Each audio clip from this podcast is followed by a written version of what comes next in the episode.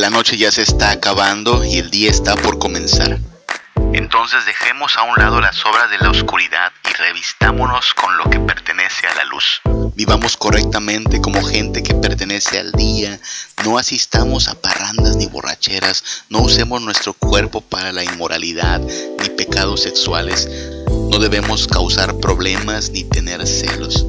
Mejor revístanse con el Señor Jesús y no piensen, como lo hace todo el mundo, en satisfacer sus propios deseos. El espejismo del mañana es peligrosísimo porque hace que se pierda uno de los recursos más importantes que tiene el ser humano, que es su vida. O nuestra vida fue bien invertida y por lo tanto tenemos ganancia, o nuestra vida fue vilmente desperdiciada y por lo tanto es pérdida. Dejemos a un lado las obras de la oscuridad y revistámonos con lo que pertenece a la luz. El cristiano sí trabaja, sí hace también sus proyectos para esta vida, pero sabe que esta vida es transición, sabe que esta vida es temporal y por lo tanto no vive solo para aquí y ahora, sino que vive pensando principalmente en la dimensión eterna. Revístanse con el Señor Jesús y no piensen, como lo hace todo el mundo, en satisfacer sus propios deseos.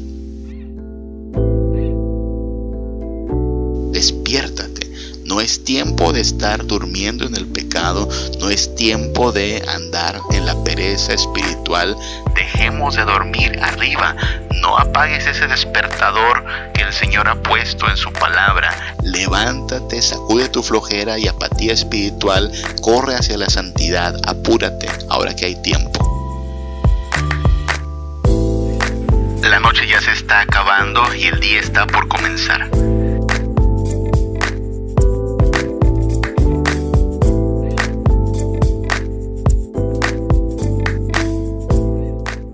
Buenos días, buenas tardes, buenas noches, donde quiera que te encuentres y sea cual sea el momento en que nos sintonizas, que el Señor te bendiga, te guarde y te esté guiando a conocerle más y a depender más de Él.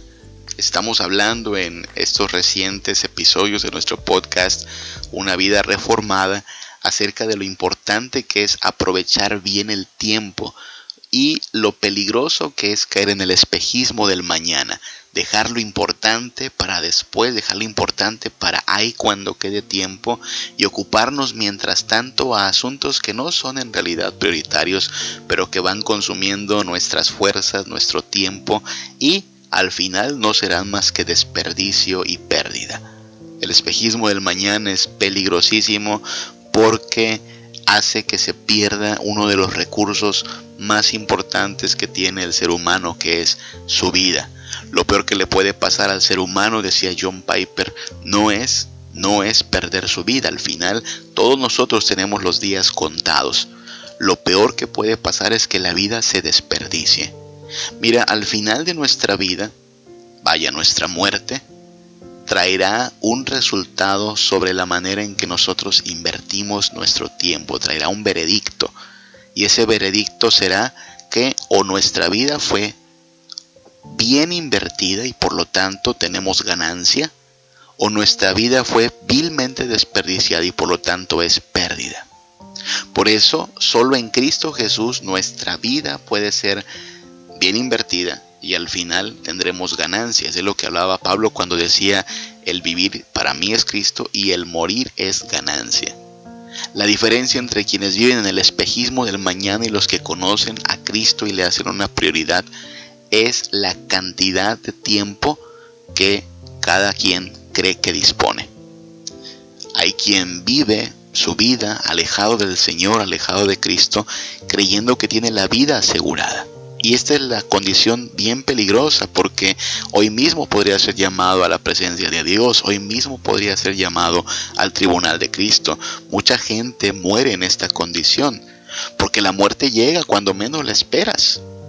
Y muchas de las personas que hoy están muertas estaban haciendo planes para irse de vacaciones, para estudiar una carrera, para casarse, planes para emprender un negocio. Déjame aclaro que nada de esto es malo en sí mismo, pero así como hacían planes para lo temporal, debieron haber hecho las previsiones para la eternidad y como pensaron que tenían la vida asegurada, se dedicaron más a pensar en lo temporal que en lo eterno. El cristiano no vive en esa eh, situación. El cristiano sí trabaja, sí hace también sus proyectos para esta vida, pero sabe que esta vida es transición, sabe que esta vida es temporal y por lo tanto no vive solo para aquí y ahora, sino que vive pensando principalmente en la dimensión eterna. Insisto, sí, hay que estudiar, hay que trabajar, hay que obtener el pan de cada día y se vale también hacer planes para nuestros próximos eventos familiares, ¿no? La próxima fiesta, eh, la próxima graduación de nuestros hijos, una boda, claro que sí, pero esta no es la prioridad de nuestras vidas. Conforme nuestro Dios nos va permitiendo vivir aquí en la tierra, pues bueno, nos vamos ocupando del que comemos, que vestimos, a dónde vamos, a dónde paseamos, en qué invertimos nuestros días, pero nuestra vista está al mismo tiempo que estamos ocupándonos de lo temporal, también considerando la eternidad es como aquel dicho, ¿no? Un ojo al gato y otro al garabato. Bueno, hoy nos preocupamos por cumplir con nuestras responsabilidades y quehaceres del día de hoy. Tampoco hay que afanarnos por el día de mañana. Jesús hablaba de eso. No hay por qué afanarnos por anticipado, pero al mismo tiempo ponemos la mirada en la eternidad y sabiendo que la eternidad será mejor que cualquier bendición temporal para los hijos de Dios, entonces anhelamos esa eternidad. Esa es entonces la situación, no debemos caer en el espejismo del mañana. Hay gente que deja lo importante para después, hablando de mañana, mañana, otro día, después, y de pronto lo que se tenía que haber visto como importante termina siendo una urgencia. Si te das cuenta, gran parte de las cosas que se atienden urgentemente llegan a ser urgentes porque no se atendieron cuando eran importantes. ¿Ok? Y aquí es donde nosotros debemos entender que la vida cristiana es hacer de Dios, de su reino, de su santidad, asuntos importantes, asuntos prioritarios. El pasaje con el cual hemos abierto nuestro episodio de hoy es Romanos 13 del 11 en adelante, del 11 al 14 para ser exactos, y es un pasaje que habla precisamente de este tiempo, de esta parte de la historia en la cual nos encontramos, que se dirige a su fin. Porque nosotros como cristianos sabemos que hay un fin en aquel credo que repetimos como cristianos, el credo de los apóstoles y también el credo niceno. Ambos credos hablan de Cristo Jesús, de su obra para redimirnos, pero también hablan del juicio final. Te acuerdas de lo que dice el credo después de decir que ascendió a los cielos y está sentado a la diestra de Dios Padre Todopoderoso, el credo afirma que Jesús vendrá al fin del mundo a juzgar a los vivos y a los muertos. Así es que en esta historia hay un día marcado en el calendario de Dios como el fin del mundo. Y este fin del mundo será de de desesperación para aquellos que se ocuparon solo de lo temporal, pero no invirtieron el tiempo en buscar a Cristo y de esta manera asegurar lo eterno. Será de espanto aquel día para aquellos que no están en el Señor Jesucristo, pero será de celebración, de gozo, de dicha, de alegría para aquellos que sabían que tenían que prepararse y procedieron en arrepentimiento y fe para con el Señor. Dice así Romanos 13 del 11 al 14, es bueno que hagan todo lo que les digo porque estamos viviendo en una época muy importante. Es tiempo de despertar del sueño porque nuestra salvación está más cerca ahora que cuando empezamos a creer. La noche ya se está acabando y el día está por comenzar. Entonces dejemos a un lado las obras de la oscuridad y revistámonos con lo que pertenece a la luz vivamos correctamente como gente que pertenece al día, no asistamos a parrandas ni borracheras, no usemos nuestro cuerpo para la inmoralidad ni pecados sexuales, no debemos causar problemas ni tener celos, mejor revístanse con el Señor Jesucristo y no piensen como hace todo el mundo en satisfacer sus propios deseos. Es importante recordar que la Biblia utiliza muchas veces analogías, es decir, comparaciones para presentarnos verdades que debemos eh, pues aprender, que debemos conocer para de esta forma entender cómo hemos de vivir. Y aquí Pablo presenta el contraste entre la noche y el día como si noche y día fueran eh, elementos que representan a dos diferentes etapas o eras en la historia. La era de la historia en la cual la humanidad vivía sumida en el pecado, la humanidad vivía ajena de Dios, ignorante hasta cierto punto de la voluntad de Dios, es representado aquí todo eso como la noche. La noche, dice Pablo, está acabando. Está acabando la noche. El día está por comenzar. Y día aquí se refiere a la nueva era introducida por Jesucristo. Cuando Jesucristo vino a la tierra, dice el apóstol Juan en su evangelio que vimos su luz y la luz en las tinieblas resplandece. Así es que podríamos decir que el día eh, se acercó cuando Cristo vino a la tierra, amaneció o comenzó el amanecer. Recuerda tú que así es como vemos la transición de la noche a la mañana. Si tú te levantas tempranito, qué sé yo, a las 5 o 5 y media de la mañana, podrás ver que todavía está en tinieblas, todavía podríamos decir que estamos de noche. Eso es interesante, ¿no? Porque ya son las cinco y media de la mañana, pero todavía las tinieblas cubren el firmamento. Y sin embargo, poco a poco por ahí de las seis, seis y media empieza a clarear. Todavía hay un poquito de tinieblas, pero ahí hay más luz que tinieblas.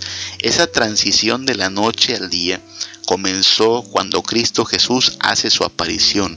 Él es la aurora del nuevo amanecer.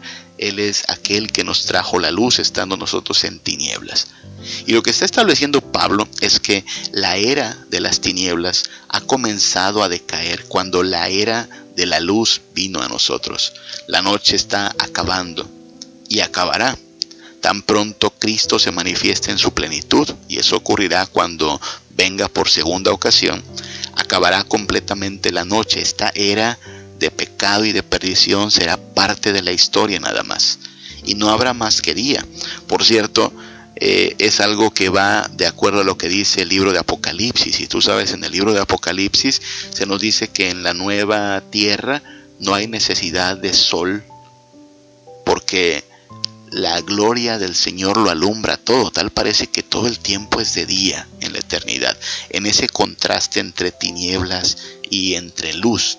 Así es que la noche entonces representa este tiempo, tiempo en el cual hay ignorancia de la verdad, ignorancia de la voluntad de Dios y de pronto viene Cristo Jesús, en su luz hemos visto la luz, ha traído el amanecer, el día ha comenzado, empieza a clarear la historia y un día las tinieblas habrán pasado completamente y llegará en su plenitud el día. Pablo está haciendo contraste entre estas dos eras entonces. Y dice Pablo, que nosotros debemos entender que o estamos en las tinieblas o estamos en la luz, o seguimos viviendo en el estilo de vida ajeno de Dios, o somos trasladados al estilo de vida de la verdad, de la luz, de la santidad. Uno de los grandes enemigos de la santidad es la apatía, la comunidad con uno mismo, acomodarse al pecado dejar la piedad para después. Pablo ataca esta perspectiva equivocada y nos muestra que necesitamos mirar la santidad como algo urgente, como algo importante, algo que requiere nuestra profunda e inmediata atención. ¿Por qué? Pues porque la noche está avanzando y se acerca el día. La imagen de la noche, recordemos, se refiere al, al, mundo, a la historia gobernada todavía por la mentira y por el pecado. Y sin embargo, aquel que ha creído en Cristo Jesús, aquel que está ahora creciendo en salvación, en santidad, pues ya no quiere vivir en las tinieblas, ahora quiere andar en la luz. Y por eso mismo está llamado a analizarse a sí mismo, examinarse a sí mismo y preguntarse, ¿dónde estoy? ¿Estoy en las tinieblas o estoy en la luz? ¿Estoy en Cristo o estoy todavía deleitándome el pecado? Cristo vino a anunciar salvación, Cristo vino a anunciar una nueva vida. Y nos encontramos ya en los últimos días, en los últimos tiempos, cuando dice Pablo que la noche está y que se acerca el día, Pablo está hablando también de esta tensión que hay entre eh, el tiempo presente y el tiempo final. Los últimos días, de hecho, ya comenzaron desde que Jesús vino a la tierra, comenzó lo que llamaríamos la cuenta regresiva. El reino de Dios se ha acercado, el Hijo de Dios ya murió por su pueblo. Estamos en cuenta regresiva. Lo siguiente que esperamos es el regreso final de Jesús, la resurrección de todos aquellos que creyeron en Jesús para salvación y cielos nuevos y tierra nueva. Por eso Pablo dice en este pasaje, ahora está más cerca de nosotros nuestra salvación que cuando creímos. Claro que sí. Esta es una gran verdad. Hoy estamos más cerca del regreso de Cristo de lo que lo estábamos ayer. Hoy estamos más cerca de la nueva tierra de lo que estábamos el año pasado. Y por eso Pablo nos urge, hey, se está acabando el tiempo, andemos en santidad, la noche está acabando, los días están contados, el Señor está cerca, no es momento de caer en el sueño, de adormilarnos, en este pasaje estar dormido significa mostrar indulgencia con los deseos y pensamientos pecaminosos, significa estar cómodo con el pecado, es el equivalente a morir espiritualmente en la pereza porque no se hace lo que se tenía que hacer. Y Pablo nos advierte sobre esto, no, no es tiempo de dormir, no es tiempo de estar perezosos, hay que despertarnos hay que levantarnos. Es algo que va de acuerdo a lo que Pablo mismo dice en Efesios 5:14. Despiértate tú que duermes, levántate de los muertos y te alumbrará Cristo. Despiértate. No es tiempo de estar durmiendo en el pecado, no es tiempo de andar en la pereza espiritual. Dejemos de dormir arriba. No apagues ese despertador que el Señor ha puesto en su palabra. Levántate, sacude tu flojera y apatía espiritual, corre hacia la santidad, apúrate ahora que hay tiempo. De eso está hablando entonces nuestro Señor en su palabra de no quedarnos dormidos, de no vivir ajenos de Dios, sino que ahora que hay tiempo, levantarnos de cualquier cualquier situación de adormecimiento y buscar al Señor mientras puede ser hallado. Muchos planean su vida como si la tuvieran segura, pero nosotros sabemos que el tiempo está medido, que el tiempo el tiempo se acaba. Y por eso no es tiempo de dormir, sino de buscar al Señor mientras puede ser hallado. Y debemos, por lo tanto, despojarnos del pecado, de todo estorbo. Dice Pablo aquí, despojemos de, todo aquello que nos estorba. La santidad requiere urgencia y necesitamos urgentemente abandonar el pecado, que es lo mismo. Vivir en santidad es vivir abandonando el pecado. Por eso Pablo en este pasaje nos llama a despojarnos de todo peso, porque la noche está avanzando, se acerca el día, desechemos pues las obras de las tinieblas y vistámonos las armas de la luz. Andemos de día, honestamente, no en glotonerías y borracheras, no en lujurias y lascivias. Todas estas son obras de las tinieblas, son lo opuesto a la vida piadosa y son reflejo de una vida de descontrol, ¿no? Glotonería, borrachera, lujuria, son, son palabras que hablan de los excesos de esta vida. Gente que no conoce al Señor busca estas cosas como su forma de vida y como su forma de deleite. Comer y comer y comer, emborracharse una y otra vez, acostarse con cuanta persona se pueda. Descontrol.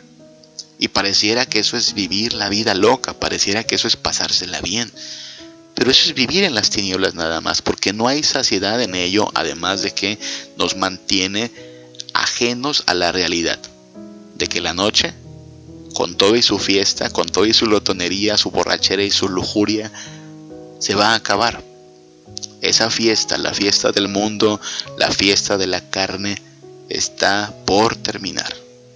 Vendrá el día y habrá recompensa para aquellos que aprovechando bien el tiempo abandonaron las tinieblas y fueron a Cristo para tener parte en el día, en la luz. Y por lo mismo entonces debemos despojarnos del pecado. Debemos dejar de refugiarnos en los asuntos de la carne porque no hay saciedad allí.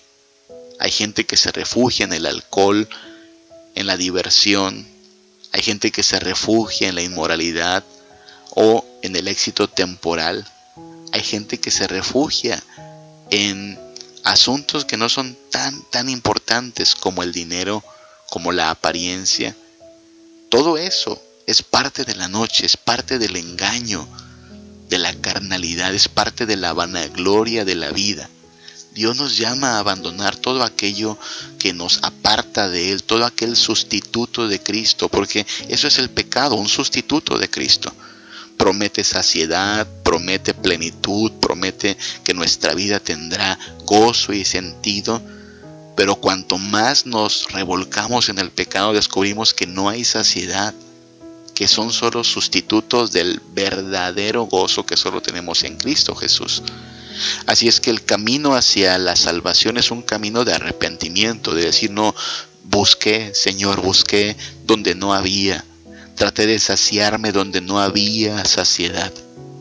Eso es arrepentimiento, reconocer que nuestros intentos de encontrar sentido, saciedad, deleite y plenitud han sido un fracaso. Y eso nos lleva a rechazar el pecado, porque ha perdido su poder seductor, porque ya lo probamos, ya nos revolcamos en él y resultó que era un asco, resultó que no saciaba y que salió muy caro. Y entonces descubrimos que Cristo es el que verdaderamente satisface, que Cristo es quien ha pagado por nosotros, que en su luz tenemos esperanza, que en su verdad tenemos sentido y dirección. Por eso no tenemos que amoldarnos al mundo. Pablo dice en Romanos 12 que no debemos eh, amoldarnos al mundo actual, sino que debemos ser transformados mediante la renovación de nuestra mente. Eso pasa cuando venimos a Cristo. Nuestra mente es renovada, ya no pensamos igual, ya nos deleitamos en las mismas cosas, aquello que nos causaba ah, gozo y felicidad, ahora nos causa quebranto, nos causa tristeza. Y aquello que nos repugnaba, ahora se nos antoja. Porque cuando estábamos en las tinieblas nos repugnaba la santidad, la verdad, la luz, la religión, la verdadera religión. Todo eso nos parecía una locura, una vacilada. Pero ahora cobra sentido, porque Cristo nos ha dado una nueva mente y nos está transformando. Abandonar el pecado entonces es rechazar todo aquello que nos apartaba del Señor, cambiar nuestro estilo de vida. Y esto es lo que nos lleva a vivir en la luz, en Cristo. Es a donde nos llama Dios, salir de las tinieblas y venir al nuevo día. Y esto no debiéramos dejarlo como para despuesito. Cuando tenga tiempo, ahorita estoy ocupado en otros proyectos. No, Pablo comenzó este pasaje diciendo, conociendo el tiempo, es decir, hey, hay un pronóstico bien claro. La noche está acabando y se acerca el día. Ese reloj un día se va a detener. Ese tiempo un día se va a acabar. Estamos en cuenta regresiva y el momento para buscar a Cristo es hoy, mientras puede ser hallado. Y la forma de buscarlo es despojarnos de las obras de las tinieblas, vestirnos de luz. Pablo le llama aquí las armas de la luz. Así es que la vida de justicia y de obediencia a Cristo es una batalla, sí, una batalla contra el pecado, una batalla contra la carne, pero es una batalla que vale la pena pelear. Claro, quien nos capacita para esta batalla es Cristo, porque Él es nuestra luz y nuestra salvación.